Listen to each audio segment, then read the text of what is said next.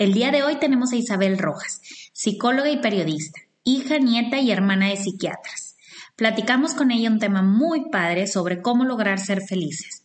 Nos platicó sobre la voluntad, sobre el proyecto de vida que incluye el amor, el trabajo, la cultura, las amistades, una chorcha llena de aprendizaje. Bienvenidas a las chorchas, un espacio de conversaciones sinceras y reales, donde ponemos sobre la mesa temas con los que nos enfrentamos en diferentes etapas de la vida, sin filtro, sin miedo, sin edición. Ay, la felicidad es el gran tema. Yo, de hecho, eh, en consulta hay muchísimas veces que pregunto, a ver, ¿tú quieres ser feliz? Y todo el mundo me dice, sí, sí, sí, yo quiero ser feliz. Y luego le digo, ¿tú estás dispuesto a hacer lo que hay que hacer para ser feliz? Y ahí muchísima gente me contesta, bueno, a ver, depende. Y es que es la gran ironía. Es decir, todos queremos ser felices. Es el gran tema del siglo XXI. Yo, de hecho, digo que estamos un poco obsesionados. Es un momento de la historia donde estamos un poco obsesionados por ser felices, pero pensamos que la felicidad mm, supone pues eh, no sufrimiento o supone eh, hacer las cosas como uno las quiere hacer. Y ahí no está la clave. Yo siempre digo que hay que ser felices, pero no perfectos. Y esa es la gran diferencia. A mí hay gente que me dice, no, no, si yo lo hago todo y no soy feliz. Y yo lo hago todo significa voy al gimnasio, estoy con mis hijos, eh, mm, trabajo, eh, quedo con las amigas, cualquier cosa. Y no son felices. Y efectivamente, porque la felicidad no es hacerlo todo. La felicidad no consiste en ser perfectos y llevar una especie como de lista de to-dos constante en mi día a día, sino la felicidad es irme acoplando a mi día a día, ir acoplándome a las cosas que me vayan pasando, sabiendo tener un proyecto de vida pero sobre todo vivir muy instalado en el presente. El que hace todo de forma perfecta y no, es que yo eh, mis dos horas de ejercicio, no, yo como mm, super, eh, eh, de forma supernatural, no, yo es que estoy con mis hijos y realmente tal, no, es que yo al final vive constantemente hiperalerta, es decir, está demasiado centrado en hacer las cosas, no en cómo las hago, sino simple y llanamente en hacerlas. Y ahí está una de las claves de lo que nos hace sufrir más a día de hoy, que es era en modo checklist. Yo cada vez digo más que, vivimos la vida en checklist. Me desperté, sí, la sandwichera, los niños, el cole, la escuela, em, vuelvo, no voy, pues esto, mi ejercicio, ya he amado con tal, he, mandado los correos electrónicos, he ido a ver a mi madre, check, check, check, check. Y claro, uno termina a las 7, 8 de la tarde o de la noche y dice, pero qué, qué agotamiento de vida. Bueno, pues qué importante es que digamos, ¿realmente yo estoy dispuesto a hacer lo que mm, tengo que hacer para ser feliz? Y esa es una de las primeras grandes preguntas que el ser humano nos tenemos que hacer a la hora de realmente querer ser felices. Una decisión, ¿no? Una decisión constante. Sí, sí, de mi día a día. No es de repente un día me levanto y, y soy feliz, no, sino que todos los días lucho por ser feliz. ¿Y cómo podemos ser felices? Yo desde muy pequeño he escuchado a mi padre decir, la felicidad consiste en tener buena salud y mala memoria.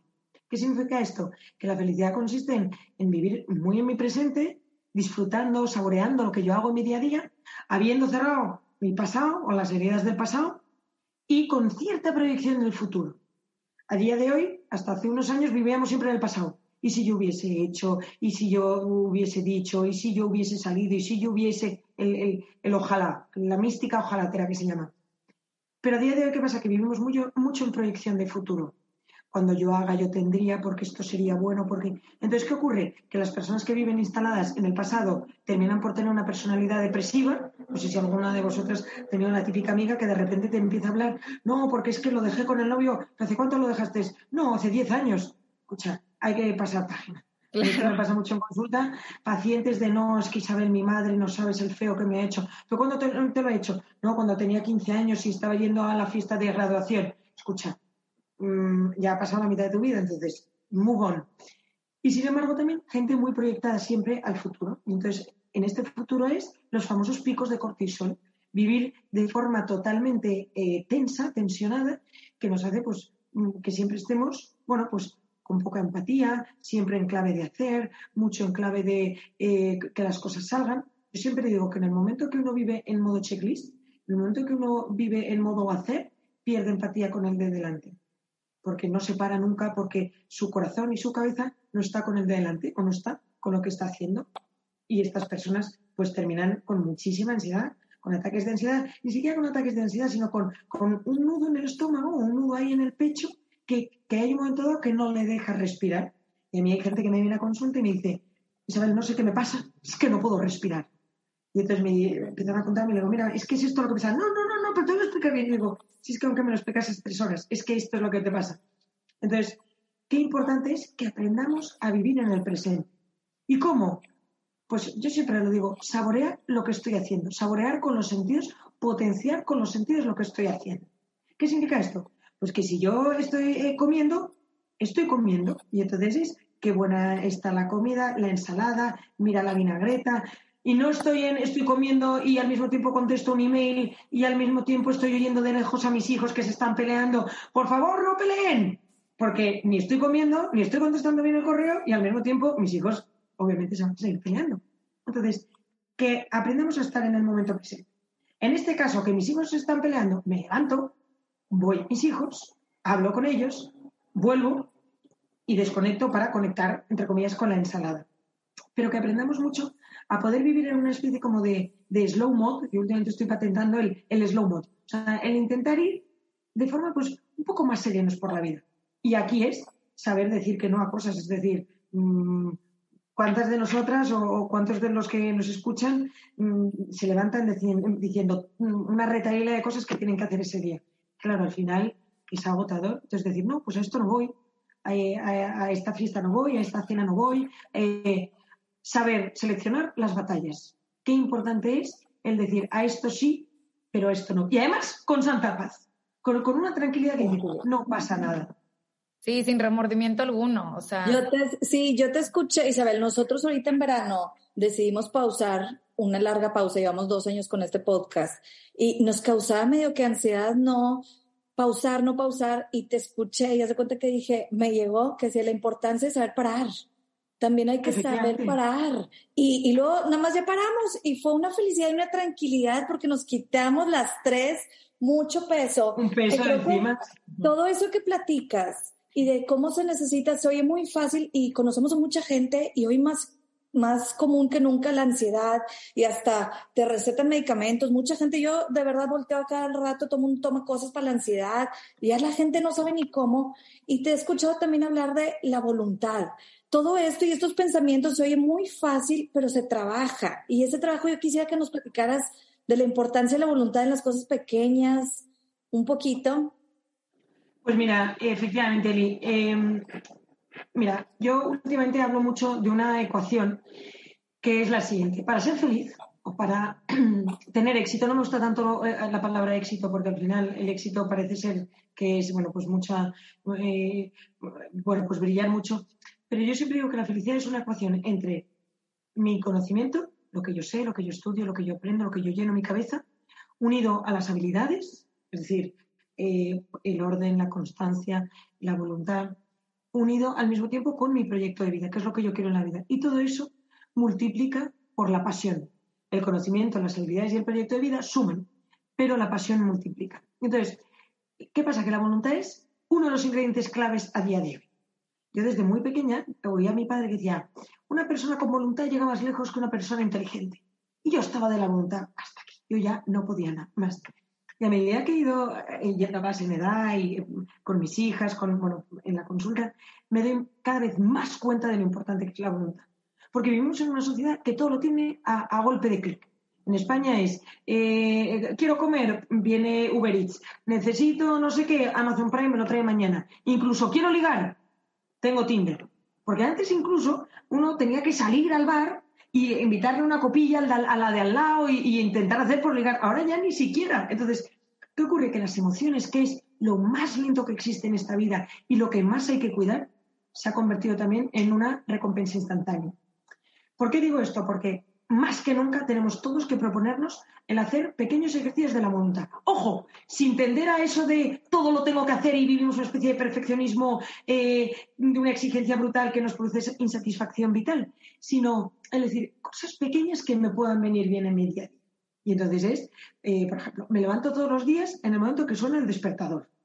¿no? Pues pongo, no procrastinar, me levanto, aunque sea, me tiro a la cama. Em, evito, por ejemplo, ese vaso de agua que tanto me apetece eh, porque me estoy muriendo de la sed y lo pospongo 10 minutos. O sea, al final es saber posponer la recompensa. Para hacernos fuertes y para que no vivamos siempre eh, con, con la necesidad de todo y ya. Porque ¿qué ocurre? Que cuando no tenemos todo y ya, aparece la impaciencia, aparece la irritabilidad, aparece el mal humor y de ahí lo que se llama la labilidad emocional. Entonces, si lo tengo, estoy contento, contento. Cuando ya lo tengo, ya me ha bajado el pico de dopamina, ya, ya no tengo ese puntillo de adrenalina que lo voy a conseguir. Entonces, vuelta a bajar y qué, y qué desastre, nada me llena. Entonces, ¿qué ocurre? Que terminamos llenando nuestra vida de sensaciones. Si uno no sabe posponer esas pequeñas recompensas del día a día, necesito ir llenando mi día a día de cosas que me vayan teniendo esos picos de dopamina que me hagan que mi día tenga, bueno, pues que, que me guste o que termine yo pues siendo feliz. De hecho, esto yo lo veo muchísimo en consulta. Gente que vive por su fin de semana. Y entonces es, dependiendo de lo que voy a hacer el fin de semana o dependiendo del plan que yo tenga el fin de semana, mm, mm, tiro de una u otra forma durante la semana. ¿no? Tenemos que aprender a decir, venga, pues hoy tengo esto. Y, esto es mi trabajo, mi trabajo pequeño. Y, y hoy, yo justo he venido del médico, pues vengo al médico y veo mis pacientes y hago sus historias clínicas y atiendo con no sé qué y termino bien hasta el final. Yo tengo una anécdota muy graciosa. Eh, mm, tengo una hija de cuatro años y siempre le digo, Isabelita, lo que empieza se termina y hacemos todo bien y hasta el final. Vale, vale. Aún no le he dicho la palabra voluntad. A mí ya me la dijeron demasiado pronto, creo que me voy a esperar. Y el otro día estaba yo terminando unos correos porque yo he hecho un poco de detox como él. Yo he decidido que este verano, este agosto, he decidido no contestar correo electrónico. Bueno, una paz, una tranquilidad que en septiembre, bueno, una ansiedad.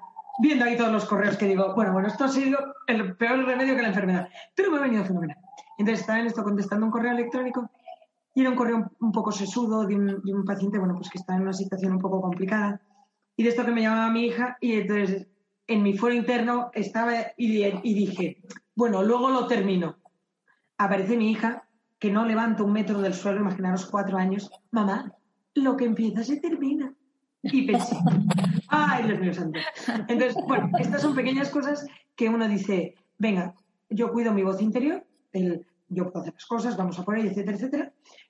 Pues pongo la recompensa, que eso es fundamental, y al mismo tiempo, y esto es mm, eh, lo que os decía antes, aprender a seleccionar las batallas. Es decir, aprender a seleccionar qué cosas sí que voy a luchar. Me algún paciente me dice, ya quiero tener voluntad, venga, hazme una tabla de ejercicios. Y le pongo dos o tres ejercicios y me dice, no, no, no, hombre, pero ponme diez, ponme más. Empecemos con dos, con dos, tres al día.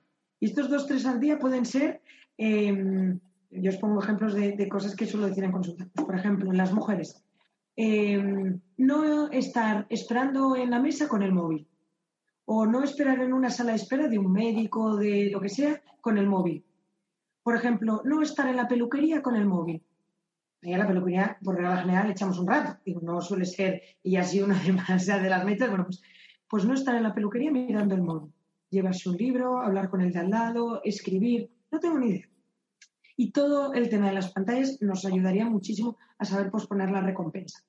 Porque es verdad que la comida ayuda, a mí mucha gente me dice, no, no, sí, yo tengo muchísima fuerza de voluntad, pero para mantener el tipo, para no comer, para ir al gimnasio, no, la fuerza de voluntad es leo todos los días 10 minutos, eh, llamo a esa persona que me cuesta un poco más, eh, bueno, pues hago, me levanto a la hora cuando suena el despertador, esas pequeñas cosas que aparentemente no son nada, pero que nos van haciendo lo que se llama mucho más resilientes. Es decir, tener esa capacidad para enfrentarnos sin rompernos a las situaciones pues, más complicadas del día a día. Canta, siento que podemos hacer una pequeña diferencia entre la disciplina y la voluntad, porque existe gente súper disciplinada, como dices, que a lo mejor viven de checklist y creen que tienen la mejor voluntad y a lo mejor y no, no son capaces de dejar el móvil, de hablarle a su mamá, a su papá, con quien a veces tal vez tienen dificultad y les cuesta, y como hacer esos pequeños actos que les cueste, ¿no? Este... Sí, mira, yo por ejemplo, hay mucha gente también, sobre todo tengo un grupo de perfeccionistas bastante potente y a alguna de ellas les digo, a ver, de aquí a dos meses, prohibido hacerse las uñas. No, no, no, no, pero qué horror, qué tal, qué cual. Bueno, pues ahí está, trabajar la voluntad, no me hago las uñas. O tengo otra que le digo, mira, todos los días, a partir de ahora, todos los días te vas a poner algo en tu vestir que no esté conjuntado porque esta me viene la camisa roja con el vivo azul, el pantalón azul con el cinturón rojo, el pantalón, los zapatos, no sé qué, digo, todos los días. Y entonces, el primer día que me iban a la consulta, yo me tuve que reír porque, imaginaros, pues iba todo de rojo y los zapatos eh, beige, o los zapatos blancos. a ver, a ver, a ver. No, no, no. Los zapatos tendrían que ser, en este caso, verdes. No, verdes, pero qué horror, qué tal, me muero. Bueno, pues estas pequeñas cosas, el decir, no siempre hago todo lo que yo quiero, o no siempre tiene que ser todo, insisto, tan perfecto. Porque, y yo cada vez lo veo más, la felicidad está íntimamente relacionada con la flexibilidad, con la adaptabilidad, saber adaptarnos a lo que nos va pasando en nuestro día a día, a no querer controlarlo absolutamente todo. Y en ese control empezamos por uno mismo, por cómo voy vestido, por, por lo conjuntada que voy, por cómo estoy, y de ahí puedo tirar y vamos, salen infinidad de cosas. Pero sí, que sepamos que muchas veces, que mm, esto es importantísimo, que la voluntad también es no hacer cosas malas, pero no hacer todo lo que uno quiere. Y esta es la clave. A mí una persona, em, tengo un paciente en consulta que le encanta leer. Y entonces se puede echar eh, pues cinco o seis horas al día leyendo. Y su mujer me dice, mira Isabel, estoy desesperada, yo ya no sé qué hacer. Bueno, pues la voluntad para esta persona es, eh, bueno, pues reduzco mi cantidad de horas de lectura. Y entonces en vez de cinco horas diarias, pues intento cuatro horas diarias. Entonces, saber qué, son, qué cosas son buenas para nosotros qué cosas son buenas para entrenarnos al resto y ahí hacer pues esa tabla de, voluntad que tan importante y tan distinta es para cada uno. Y para empezar a hacer esto, tú hablas de, de cómo hacer el proyecto de vida, porque todo esto pues empieza, como decimos aquí, ¿verdad? Empieza con uno mismo, empieza contigo. Entonces, muchas veces no sabemos ni qué dirección tomar, ni, ni hacia dónde vamos, y es importante pues ver hacia adentro. Entonces, ¿qué nos puedes platicar sobre esto que platicas tú del proyecto de vida? Pues mira, efectivamente, Dianis, el proyecto de vida es como ese camino que yo le recomiendo a todo el mundo que se vaya marcando en su vida. Tiene que ser un camino ancho y tiene que ser un camino en donde, bueno, pues mm, eh, seamos conscientes de que va a haber pues ciertas curvas y que puede haber pues momentos de, de estrechamiento del camino, pero en definitiva un camino que nos va pautando hasta llegar a una meta. Y ese camino tiene que tener cuatro puntos fundamentales que a mí me gusta mucho hablarlos y, con cada uno de mis pacientes y las personas que, veo, siempre mm, animo que cada uno haga un trabajo interior. El primero de todo es el amor a, el primero de todo es, el amor. Y, en el amor hay cuatro puntos fundamentales. Yo siempre digo que el amor es lo que da argumento a nuestra vida. El amor es el gran antídoto contra, contra el dolor psicológico, contra la soledad, contra la tristeza. Cuando uno se siente querido, vamos, la vida cambia y de repente, bueno, pues todo tiene sentido, todo, todo cobra interés y de repente soy súper entregado. A nivel eh, neuronal se ha visto ya por qué y se sabe qué ocurre en nuestras neuronas y es que hay una desactivación de la corteza prefrontal y por tanto no vemos, digamos, la realidad como tal, pero no deja de ser el gran ingrediente de la vida.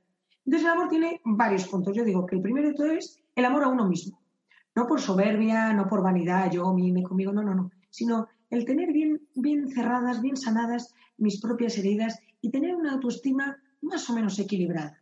Ni ser el mejor del mundo, ni considerarse el peor. Hay el, saber, bueno, pues que tenemos cosas buenas y cosas malas. Y para ello es fundamental, es importantísimo que nos conozcamos.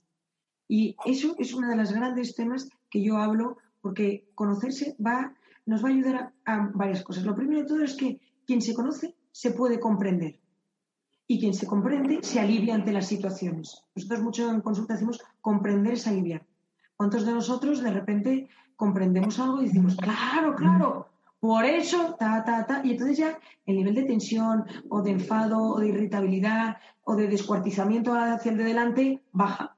Entonces, qué importante es decir, venga, comprendo y comprendo porque conozco. Y yo siempre leo a todos los pacientes, lo primero es conocerse, lo segundo es comprenderse, lo tercero es aceptarse. Y todos tenemos que hacer un punto y un trabajo de aceptación, de aceptación de cosas malas que he hecho, de aceptación de cosas regulares que tengo, de, aceptación de conductas que he realizado en mi vida. Bueno, pues aceptar que, eh, bueno, pues me cuesta ser cariñosa, aceptar que yo no he sido buen estudiante, oye, aceptar que mm, hablo mal, para finalmente decir, vale, superarme. ¿Y qué superarme? Lo que yo pueda cambiar, lo que yo pueda modificar, lo que yo pueda mejorar, mejorarlo. Lo que no pueda, aprender a cerrar esa herida. Y hay que cerrar heridas, porque si no, como decíamos anteriormente, uno vive resentido y vive depresivo y vive, yo digo, con una personalidad agria, la típica persona con la que uno está y dices, uff, Dios mío, me, me, ha chupado toda la energía, un poco el tóxico. Entonces, bueno, qué importante estos cuatro puntos en el amor a uno mismo, de la autoestima. Lo segundo es el amor a otra persona. Y entonces, bueno, aquí podríamos estar hablando largo y tendido. Ya, además, últimamente estoy muy centrada en tema de amor, de noviazgo, de, seleccionar parejas, de mantenerse enamorado. Y qué complicado es. Como vivimos en esta sociedad de la recompensa instantánea, es muy fácil que, una pareja se rompa. Es muy fácil que una relación eh, se rompa, pero mm, a los pocos meses de empezar. Por eso, bueno, pues saber escoger la pareja es de las cosas más importantes que existen en esta vida. Yo siempre digo que en, la elección de tu pareja uno se retrata. Cómo se ve, la percepción que tiene de uno mismo, la percepción que pretende que tenga el resto. Entonces, bueno, que, cada uno analice ahí un poco su elección afectiva y al mismo tiempo qué busca en el otro. Busca eh, que me salve, busco en el otro que, que, que haga de mí todo lo que yo no he podido hacer de mí, mm, busco simplemente que me quieran, busco la complementariedad. Entonces, bueno, pues saber que el amor es importantísimo. Hay una frase que, yo he escuchado también mucho de mi padre que es, qué fácil es enamorarse y qué difícil mantenerse enamorado. Porque el amor cuando llega es ciego, pero cuando se va es lúcido como el agua. Entonces, bueno, que ahí sepamos muy bien seleccionar la pareja, cuidar la pareja y, y al mismo tiempo saber que el amor es, es algo que se trabaja todos los días. Lo tercero es el amor a algo superior. Es decir, tenemos que buscar en nuestro interior algo que llene nuestro corazón y que nos haga tener como aspiraciones grandes. Puede ser el amor a Dios o puede ser el amor a, pues a otro Dios, puede ser el amor a la naturaleza, puede ser el amor eh, a los animales, pero tiene que ser algo grande, algo que, que llene mi corazón y que lo haga grande. Porque si no, ¿qué pasa? que hay un momento dado en donde nuestra vida mm, se nos hace poca y entonces de ahí que vayamos llenándolo de sensaciones. Yo siempre digo que cuando alguien no tiene un sentido en su vida, cuando la vida de alguien no tiene ese porqué, ese sentido de vida, uno lo llena con sensaciones. Y ahí, pues, eh, viajar, comer, los masajes, salir, beber, alcohol, drogas, redes sociales. Ojo, que no todas son malas, ni muchísimo menos. Pero en el momento en que cambian mi sentido de vida por una sensación, sí. Por eso tenemos que tener un amor a algo superior, a algo intangible que, nos haga, insisto, agrandar nuestro corazón. Y por último, el amor a lo que se llama el vínculo afectivo primario, es decir, que, yo tenga bien cerradas o, bien estructuradas mis relaciones afectivas, con mis padres. Y esto es importantísimo. No pretender que nuestros padres sean eh, perfectos, pero sí darnos cuenta que de que nosotros tengamos bien asentado nuestro amor a nuestros padres, de que nosotros tengamos bien asentado eh, pues esa emocionalidad, ese sistema emocional desde que somos pequeños, cuando seamos mayores, en el futuro, podremos realmente estar bien en una relación de pareja, estar bien con otras personas y, en definitiva, tener un apego seguro. Seguro que pues de esto habéis oído hablar, pero el apego al final es lo que hace que nosotros nos vinculemos de forma sana con todas las personas de nuestro alrededor. Por tanto, amor a uno mismo, amor a otra persona, amor a algo intangible y amor a algo superior. Lo segundo es el trabajo. Y el trabajo dignifica a la persona. Hay gente que me dice, no, ojalá yo no pudiese trabajar. Error. El ser humano mm, tiene que trabajar y estamos hechos para trabajar. Otra cosa es que vivamos solo por el trabajo. Ahí digo, no. Pero Realmente el trabajo nos dignifica, el trabajo nos ordena, nos estructura, el trabajo nos mete dentro de un ambiente social, el trabajo nos hace salir de nosotros mismos, salir de nuestras preocupaciones y, cortar un poco esos pensamientos bucle que en muchas ocasiones tenemos cuando estamos demasiado pendientes de uno mismo. Y el trabajo tiene que tener dos puntos. Yo siempre digo que, hacer algo que nos guste y, algo que realmente nos llene y que, y que saque lo mejor de nosotros mismos y al mismo tiempo Mm, otra pata que es eh, un trabajo que nos remunere económicamente o psicológicamente, pero un trabajo que también nos llene. No puedo estar constantemente dándome, dándome, dándome, dándome, dándome a otros si no hay una parte de nosotros que nos recibe. Seríamos Madre Teresa de Calcuta. Entonces, bueno, pues saber que necesitamos esos dos pilares a la hora de trabajar. Y hay muchas personas que me dicen, ¿sabes qué difícil es encontrar esa motivación en el trabajo? Qué difícil es ponerle corazón, a mi día a día en un trabajo que es tan automático. Bueno, se puede, se puede. Y, es verdad que no es fácil, pero ahí yo siempre recomiendo el ponerle cara a, los números que yo estoy haciendo, ponerle nombre a aquel Excel que yo eh, estoy terminando. Mm, o sea, como proyectarte a el bien que tú puedes hacer hacia otras personas, sino con lo que estás haciendo, con las horas que dedicas. Entonces, bueno, pues ahí el darnos cuenta de la importancia también que tiene el, no estar tanto rumiando qué horror, qué trabajo, lo de siempre, tengo que terminar, sino qué bien, me gusta, etc. Entonces, amor, trabajo. El tercer punto es cultura, cultura, conocimiento, curiosidad. Tenemos que llenar nuestras cabezas de cosas que nos interesen. Tenemos que volver a llenar nuestras cabezas de, esas pasiones, de esas aficiones que siempre hemos tenido, pero que por culpa de, una pantalla, del móvil, de, YouTube, de lo que sea, hemos perdido. Y mucho de este conocimiento es apagando o cerrando estas pantallas. Yo siempre digo que en el momento en que nosotros miramos algo con detenimiento, eso de repente como que adquiere interés, como que de repente es interesante. Y dices, ¡qué barbaridad! Y aparentemente puede ser lo más nimio, lo más tonto del mundo. Sin embargo, es fijarte y decir, oye, pues ni tan mal. Y en ese ni tan mal va a tirar de la cuerda y nos va a llevar a que eso me guste. Yo hace poco, eh, la semana pasada, he estado en Panamá, dando todo un ciclo de conferencias en Panamá, y, yo de Panamá sabía poco y lo poco que sabía no era especialmente bueno. Y, bueno, y ha sido estar en Panamá, dos días antes me puse a leerme la historia, no sé qué, y pensé, bueno, esto es apasionante. Entonces, mm, que con pequeñísimas cosas, ¿eh? puede ser desde eh, cosas de historia, pero también de geografía, algo de literatura que nos guste, manualidades, em, algo de historia, de, sí, de historia o historia del arte o cualquier cosa. Pero insisto, empezar a conectar con eso porque nos vamos a dar cuenta que eso nos va a atraer nuestra atención y va a hacer que todo nuestro cerebro se hiperestimule de tal forma que eso nos guste y nos llene. Entonces, lo primero, yo siempre digo es saber algo sobre todo. Es decir, que mm, a ti te pregunten, oye, mira, qué barbaridad lo que acaba de pasar en, Inglaterra con la reina Isabel II, y tú puedes decir, no, hombre, es que ha sido la reina más longeva, porque no es. Y al mismo tiempo, todo sobre algo. Entonces, que, digas, no, no, yo es que de esto sé bastante. Quizá todo, todo es imposible y, ser la que más sabe sobre ese tema es imposible, pero bueno, un ten con ten entre ambas cosas. Entonces, ahí es cuando uno pues de repente adquiere cultura y, se convierte en una, en una persona culta. Yo siempre digo que no hay nada que produzca mayor autoestima que tener cultura, mm, eh, memoria, esto es fundamental, y al mismo tiempo tener lleno nuestro corazón. Estas tres cosas son la clave de no vivir siempre de cara al resto, de cara a lo que diga el resto, de lo que quiera el resto. Entonces hemos dicho amor, trabajo, cultura y por último la amistad. Y la amistad es el gran plato de la vida. La amistad es, mm, yo le digo que es la sal y la pimienta de la vida, lo que da saborcillo a nuestro día a día. Y entonces ahí hay que saber diferenciar cuatro, cinco, seis, siete amigos íntimos con los que uno pueda llorar, con los que uno pueda reír, con, los que mm, uno pueda mm, estar desmaquillado eh, y sin haber dormido durante 30 horas. Y al mismo tiempo un grupillo de, de, pues de 20, de 30, de 40 personas con las que podamos ir saliendo pues de vez en cuando, sabiendo que la amistad es de las cosas más endebles que hay a día de hoy, es decir, más frágiles que hay a día de hoy.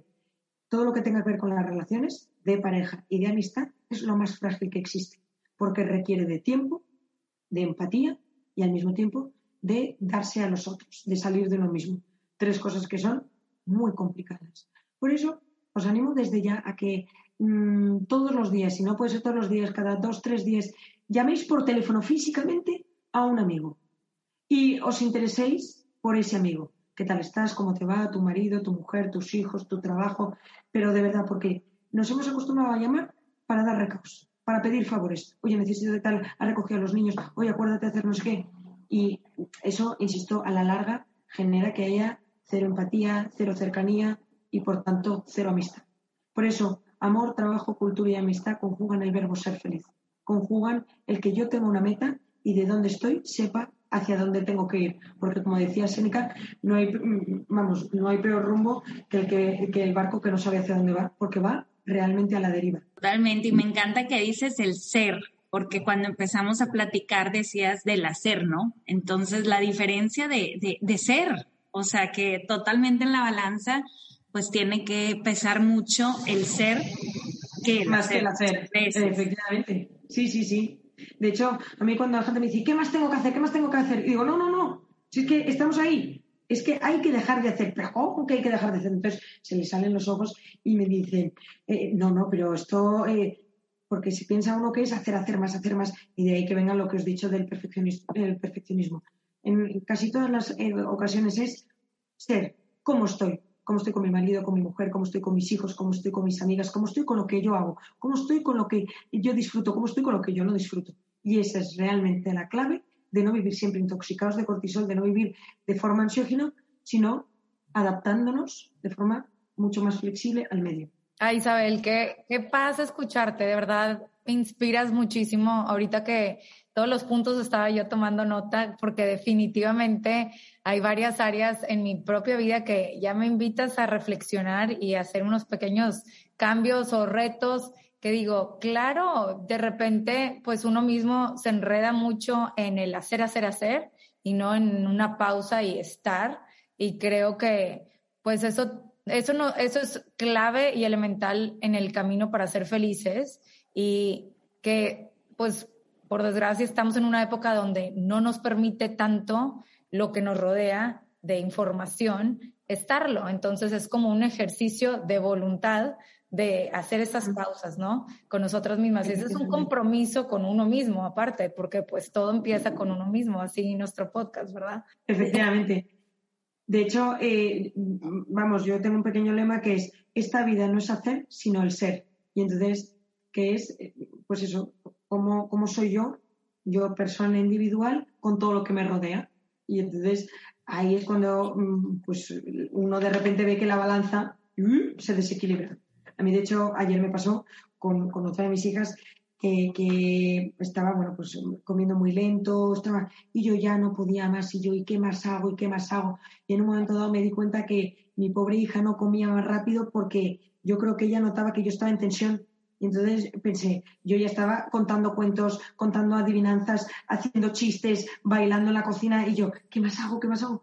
Y entonces me paré y pensé, vamos a ver, con lo que sabes del cerebro, con lo que sabes de la mente humana, con lo que sabes de niños, es que ya no tienes que hacer. Es que tu propia hija está, o sea, es lo que se llaman los niños son aspiradores de emociones. Y dije, es que está aspirando mi nerviosismo y, está medio bloqueada. Y entonces fue como, chill, el chill, no pasa nada, no pasa nada.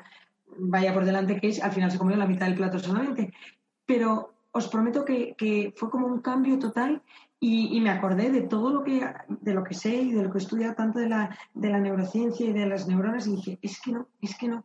Por tanto, que muchas veces cuando queremos ser felices, no pensar tanto en clave de hacer, sino cómo estoy, cómo soy, cómo me relaciono con mi entorno. Isabel, qué padre, como dice Fabi, qué padre escucharte. Yo creo que nos recuerdas y nos remueves muchas cosas que sentimos. Siempre nos gusta terminar el podcast con cada una diciendo con qué se quedaron de esta chorcha alguna idea, algo, porque luego entre lo que se le quedó Dianis o Fabi o así, nos apoyamos y nos ayudamos. Y luego, por último, me encantaría que tú nos dijeras como un último mensaje con qué te gustaría que la gente se quede. Entonces, para empezar, me gustaría, Dianis, Fabi, ¿quién quiere empezar? ¿Con qué te quedaste esta chorcha? Pues yo dos cositas que me encantaron. Casi siempre al final de mi día hago mi lista de palomeo lo que sí hice, ¿no? Y después de escucharte y de reflexionar de todos estos puntos, siento que ahora mi compromiso va a ser cómo estoy, ¿no? Cómo hice sentir a los demás, cómo, cómo, fui en, en, cada momento, ¿no? Y estarme preguntando constantemente, este, cómo voy a hacer ese día con la otra persona o qué necesidad veo en la otra persona para poder ser, ¿verdad? Este, una mejor compañía para, ya sea para mi esposo, para mis hijos, no necesariamente qué estoy haciendo, sino cómo estoy siendo yo. Y la otra que me encantó que dijiste es sobre la flexibilidad yo tengo muy poca flexibilidad. Sí soy flexible, pero como que tengo mi lado de control, un lado muy fuerte de control. Entonces, eso que dices de la flexibilidad, pues siento que es una práctica que si no tomo la decisión día a día yo de hacerla, ¿verdad? Este no se va a dar por sí solita. Entonces, tengo que tomar la decisión constantemente de ser un poco más flexible, con todo, ¿verdad? de cuenta, hasta con las conversaciones que tengo con las demás personas, igual y no siempre voy a tener la razón, ser flexible o aceptar que alguien tiene un punto mejor que el mío, o, ¿verdad? O estoy organizando algo, pues igual y la otra persona este, tiene algo de razón. Entonces me ayudó muchísimo tu plática, Isabel, muchísimas gracias, esta chorcha me encantó. Eso fue con lo que me con que lo consigas en las dos, vamos, ya, vamos. Mm, tendrás una salud psicológica estupenda. ¿Tú, Fabi?